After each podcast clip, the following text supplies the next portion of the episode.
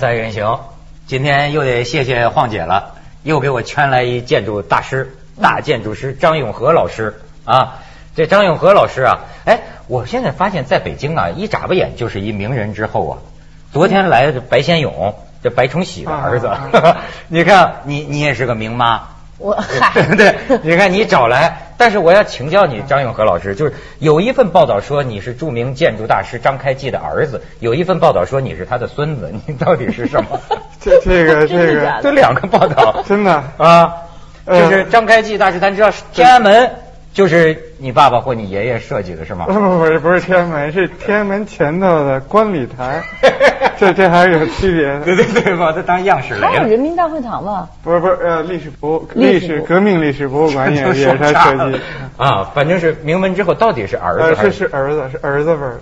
儿子，而且好家伙，这麻省理工学院建筑系的主任，而且还是北大建筑艺术中心任职，了不得了，这大海龟吧，这算是。大海龟，这是巨大的海龟了，巨大的海龟。就是那种大大王八啊，啊就 就那种巨大的，因为我觉得建筑系当系主任的中国人好像就就你一份儿吧，嗯。还有谁在建筑系？现在不是马兴运去年去了南加大嘛，所以有两个，俩。嗯，有两个。啊。你是第一个，我是第一个。大的。我是第一个嗯恶性膨胀的。哎呦，真是！所以刚刚从外地回来啊，哎，而且呢，我发现你把他圈来啊，也挺有意思。你们俩论起来呢，还是有这个阶级恨的，其实我们家是我们两家冤家，嗯而且就跟房子有关哎，没错，哎，这什么都碰到一块儿了。是怎么回事儿？呃，你先说你的版本，你别这时候，然后我我给你，我觉得你这时候客气很虚伪 哎，因为在在在平常的话，他一般都抢着说嗯，尤其是在我还没到位的时候，先把这个故事就全给人讲了。今天后发制人嘛，今天我我看出来了，嗯。你看这这这这大海龟还是有大海龟的你们家厚住那大宅子是挺有名的，就史家胡同，嗯史家胡同的话呢，这故事呢是呃得有七八年前吧。我妈突然有一天特别紧张的跟我说，说今天来了一个非常有风度的一个老太太，还带着一个戴着小眼镜的年轻人，说他说这个这个他们到这儿来非常客气，说要看看这个宅子，说这个宅子呢是祖上是他们家的。呃，他说我看着我觉得势头不对，是想收房子来的。嗯，可可是那是另外一副小眼镜，那小眼镜不是你啊？不是我，那是我表哥。哦，也是小眼镜儿。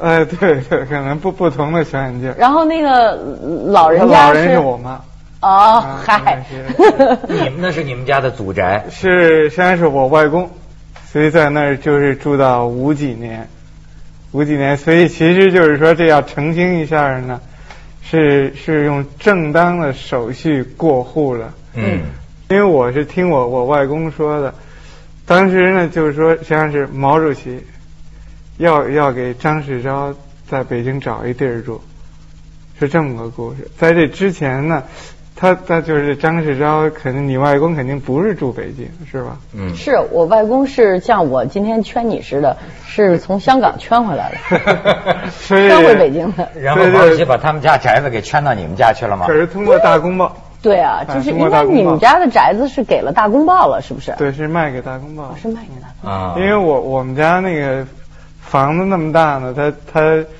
跟现在概念不一样，现在永远是一家三口，一一家四口，然后房子。嗯嗯当当时我外婆就一个外婆，还得声明，嗯，生生是谁几个外婆？不不是净有几个外婆，我有仨，我们家趁外婆。哦，不是不 不光是你们家，就是嗯可是我那一个外婆十一个孩子，包括有两个就是夭折的，呃不不不不不包括，否则是十三个，哎呦，所以真的得有个挺大的地儿。大家族，大家族，实际上你们家是 原来那老宅子，闹不清是几分之一，可能是三分之一啊，是怎么着？嗯，但我没住过胡同，我到底和你们你们你们俩都是胡同长大的姜文也是胡同长大的啊，还是我们就这种那一片四合院儿哈。你觉得这个胡同生活给你什么他太？年轻了，我们不是没落吗？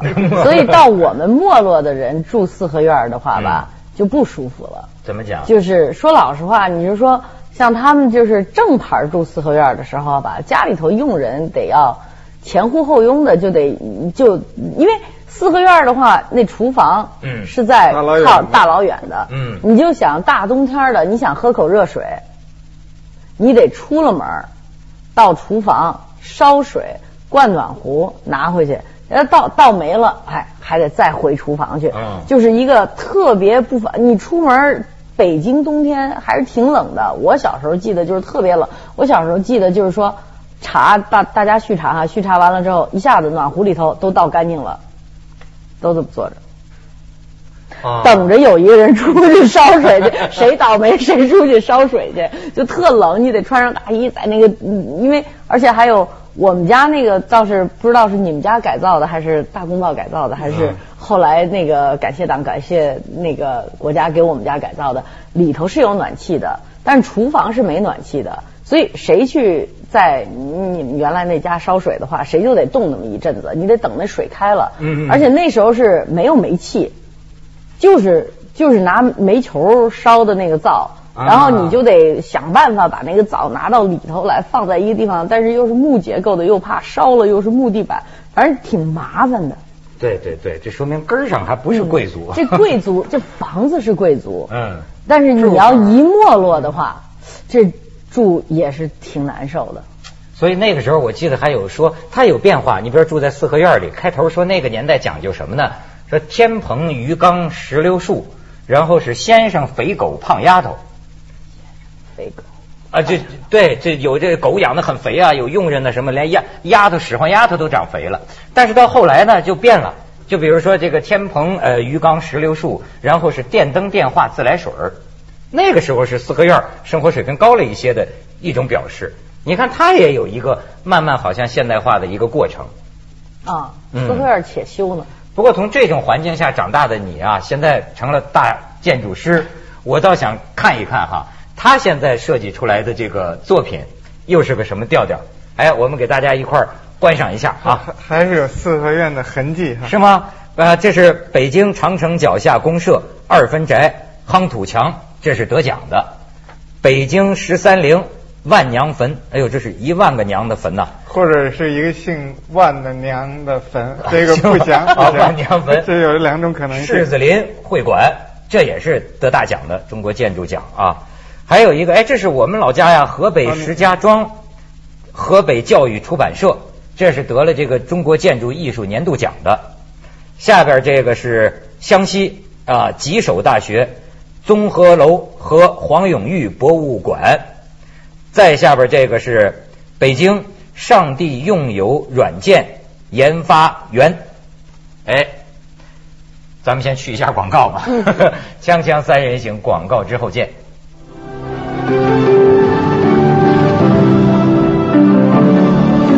旺姐刚才说了，今天算是把两家的这个世仇给了了啊。嗯，那我们随便握握握手？对，握手言和了。这个了了啊说 完之后不许提这事儿啊霸占房子的事儿就算了。就就霸占两字就不许再用了。对对对啊，嗯咱现在说说新的房子。刚才咱们见识张老师的设计啊，我倒想早就想问问建筑师，现在到什么圈子里都爱聊北京的新的。对对对那个比如说，先说一个那个蛋，国家大剧院，嗯那那个巨巨蛋，嗯，你怎么看？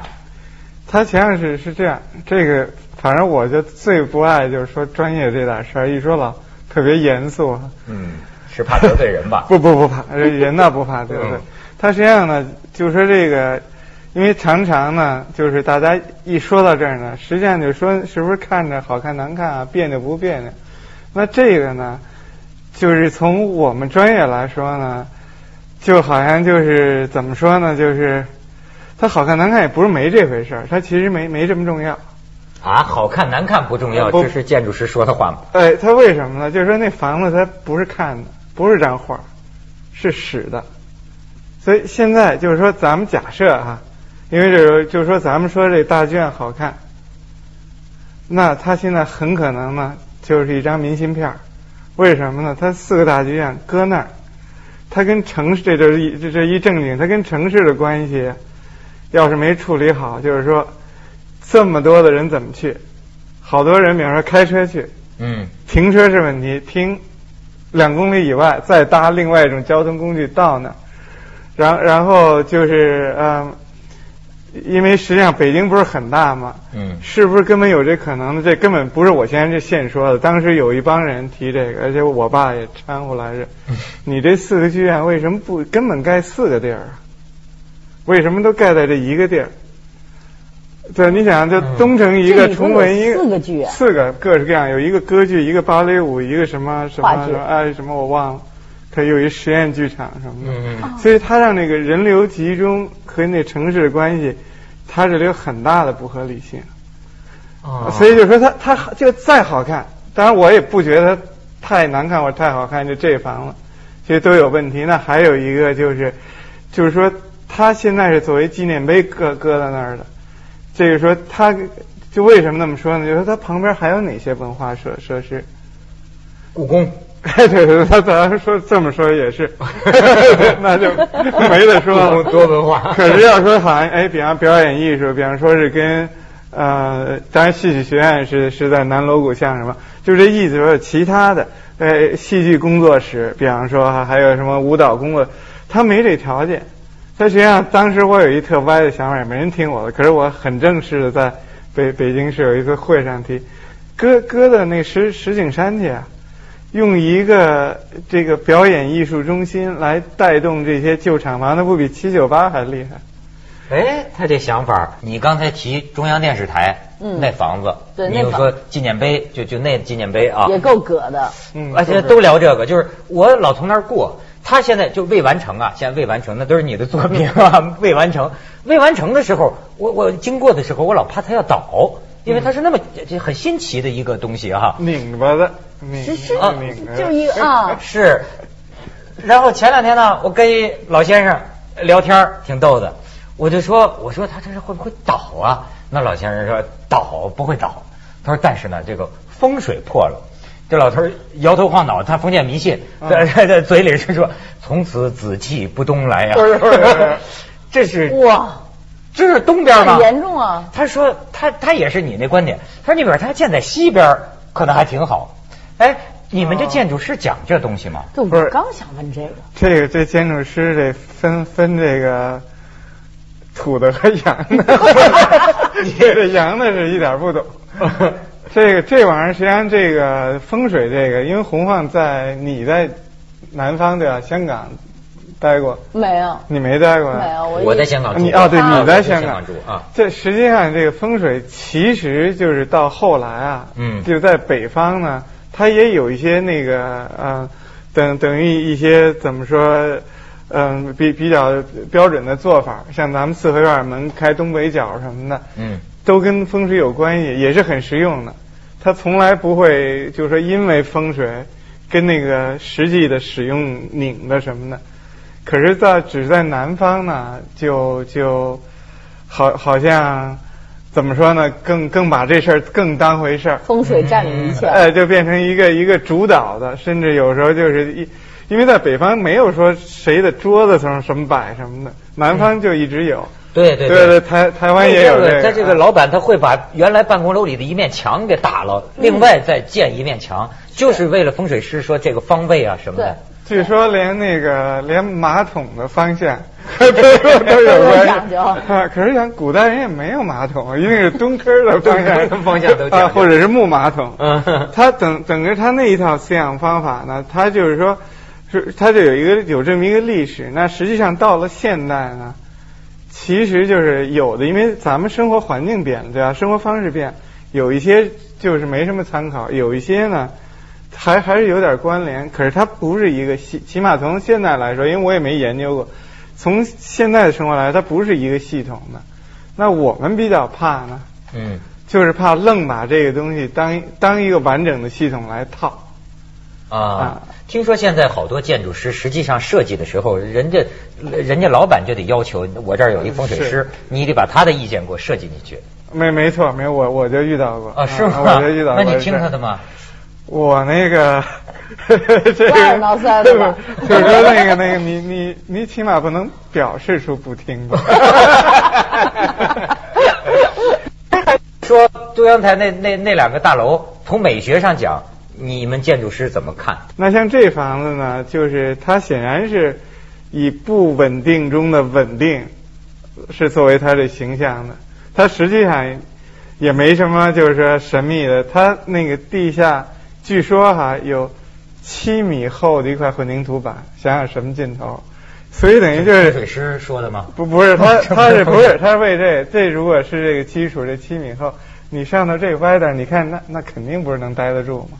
它有这么一大墩子，哦，底盘沉，哎，底盘沉，埋着那里头了。对，你看不见，所以放心，咱们中央台是很稳当的。哎，所以它从技术上它不是问题，嗯，但是他可能会多花钱，就就在我眼里头，这电视台需要这种大的演播室啊，什么这俩柱子上去，我就觉得从功能上头来讲的话，你你觉得呢？电视台？对对对，这个。他这个，你知道他这设计是想的是什么哈？想的什么？建筑师自己这么讲的，可是我怀疑建筑师呢还是比较形式出发的，想在形式上有突破。他想什么？他说电视节目的制作呢是一个大的循环机制，嗯，所以它是实际上它是一个环儿给等于这么掰起来了嘛。他就说一个地儿，比方说是像咱们做采访，到那儿一个地儿后期处理，到那一个地儿是不是播放？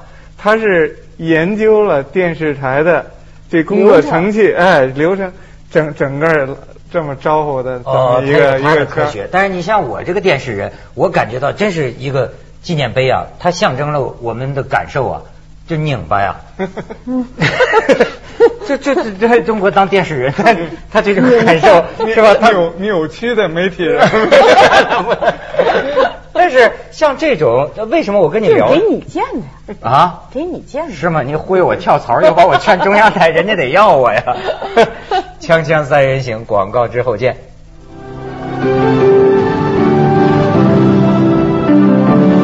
现在听见人们说呀，说那个北京现在是个鸟的天堂啊，就是有个鸟蛋。啊，还有个鸟巢，啊，说还有一什么建筑像鸟头，听说了没有？但是像这种一个一个大地标的这个建筑啊，嗯，在北京，你觉得对于整个北京的这个景观风貌来说是好？人家人家也说有这个东西好啊，北京的骄傲啊，现代化城市啊。但是实际上呢，其实就是这纪念碑啊，就是就是跟这个在在这城市里呢，现在还是比较单一，就是什么呢？就是。看上去很不一样哈，鸟巢啊，什么这电视台很不一样，可是它都是一种属于那种尖叫的建筑。尖叫。对对对。是吗？为什么？是它就是它，因为现在需要人的注意力。需要对啊，就是红晃看到之后会尖叫的。就是他在尖叫，让大家都注意他。就是建筑物有的是融合进去的，我的理解哈，你看对不对？对对就是这意思有的是融合进去的，有的是在那儿尖叫。就比如说人吧，啊，有的就特融合，他可以在那儿的话就比较和谐。也挺有意思，有的也挺啊，要在那儿张扬。对对对对，所以是这么个形容。所以现在呢，就大家看到的都不一样哈，就是变着法儿的叫唤。哎呦，我觉得现在全中国各大城市都在尖叫，都在叫，仰天大叫啊，简直是 各种大楼都在叫啊，所以 弄得很不平静。这个是我的偏见哈，所以我是觉得你也可以不叫，而且就跟这个音乐什么也不见得非得叫。不过说句实在话呢，从老百姓来说，就是我老百姓指的非不是搞建筑。也不怎么敏感，也不怎么在乎这事儿，叫就叫吧。你看，你说这个，我就想起台北，我就觉得台北让我觉得挺低调。对，他没什么叫。你从你从高处往下看，很普通，都是平的，是吧？就一声叫。也有一个幺零幺，就那一个，他就允许一声尖叫，允许一声尖。然后我跟台北的人说，我说你看你们城市让我觉得很朴素，实际生活特方便。然后你知道他们跟我说啊。说要没你们共产党，我们还不能这么低调的。我说为什么？他们说有一种说法是当年不敢盖高楼，怕这个两岸打起来，怕成目标，怕成目标。对，说你看现在的这个两岸关系变好了之后，才敢盖幺零幺尖叫一下。不过台北真是台北跟东京其实有一拼，它像个迷宫。嗯，我还有一个问题。你对这个城市里头，现在北京哈，我就看了一篇报纸说，这个北京到了年底有七八个大的商城，就把所有店咣啷啷全都装在一个大楼里头，shopping mall 嗯，就这种样的东西，就这玩意儿，你觉得对城市是什么个影响啊？这这 mall 不是以前好像就台湾人就翻译成漠，沙漠的漠字。啊，他自己倒不是沙漠，他外头基本上都是沙漠，因为他他就是说，他既然不是一种城市经验，那种郊区经验，因为你旁边有没有城跟他没关系，他需要的就是停车场，嗯。嗯。对吧？你你也走不出去，他最大的那个这这这种地儿，实际上是在是在那个海淀区啊呃，不不是呃海淀区内，不是说在石景山，在加拿大是什么叫 Edmonton 那那城里。嗯它那个，它这这里头大到什么呢？咱除了这个购物和呃吃，它还有好多娱乐的，包括一个水底世界，它的那个潜水艇比加拿大海军还多几条我，因为加拿大海军一共没几条，它那个，那人都怎么去呢？就是人就从加拿大个儿也挺大的，嗯各地飞去，住在那个 shopping mall 里面的旅馆，旅馆。在里面就在那里头待三天，然后又走。哎呦，它实际上它就有这么一个，他是一个属性。血拼啊！哎呦啊，这我觉得像科幻电影里那个火星里边的一个城市似的。他他就就这意思，他他完全跟外面没有接触的，嗯所以你进了 shopping mall 就跟城市实际上就是说它是反城市的。嗯。所以所以你看上海，其实我我还挺好奇，上海也盖没有那么大规模盖了一些，我不知道老百姓是更喜欢进那 shopping mall 购物呢、逛街呢，还是还是喜欢在淮海路上走两步？我？这个我因为去上海住了一阵子哈，嗯。我这个呃告诉你，我觉得上海人从心底里头呢还是很有品位的，他们更喜欢在街上走。能够看见小店呐、小面馆啊哎，穿什么咱们就甭管了哈，有穿好的，有穿的，对，也是挺好的睡衣吧，反正就是在街上走。但是呢，上海人到夏天很喜欢 shopping mall，因为冷气。因为有空调，哎这样就可以把自己家里的空调关了，到 shopping mall 里头去享受一下空调，可以省电费。所以跟香港人说是一条心呐。跟对香港人说逛商店，他们广东话里有个词儿，我觉得很形象，叫叹空调、叹冷气。你想，就是啊，很热进去之后，哎呀，这不是叹气、叹冷气。